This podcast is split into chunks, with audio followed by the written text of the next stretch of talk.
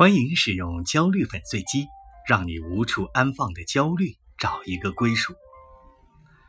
带着美好的憧憬来到北上广深的我们，扮演着追梦年轻人的角色。一晃而过，将近三十的我们，面对飞涨的房价和居高的物价，买房了吗？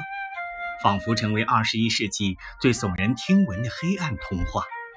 房要买，车子要供。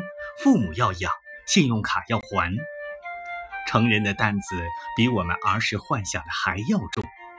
难怪有人经常说道：“何以解忧，唯有暴富。”欲求不满或缺乏安全感，是不少人焦虑的根源。Take it easy，想清楚你想要的是什么，是过得好，还是过得比别人好？如果你选择是前者，那么，就从现在开始打理好自己的小日子吧。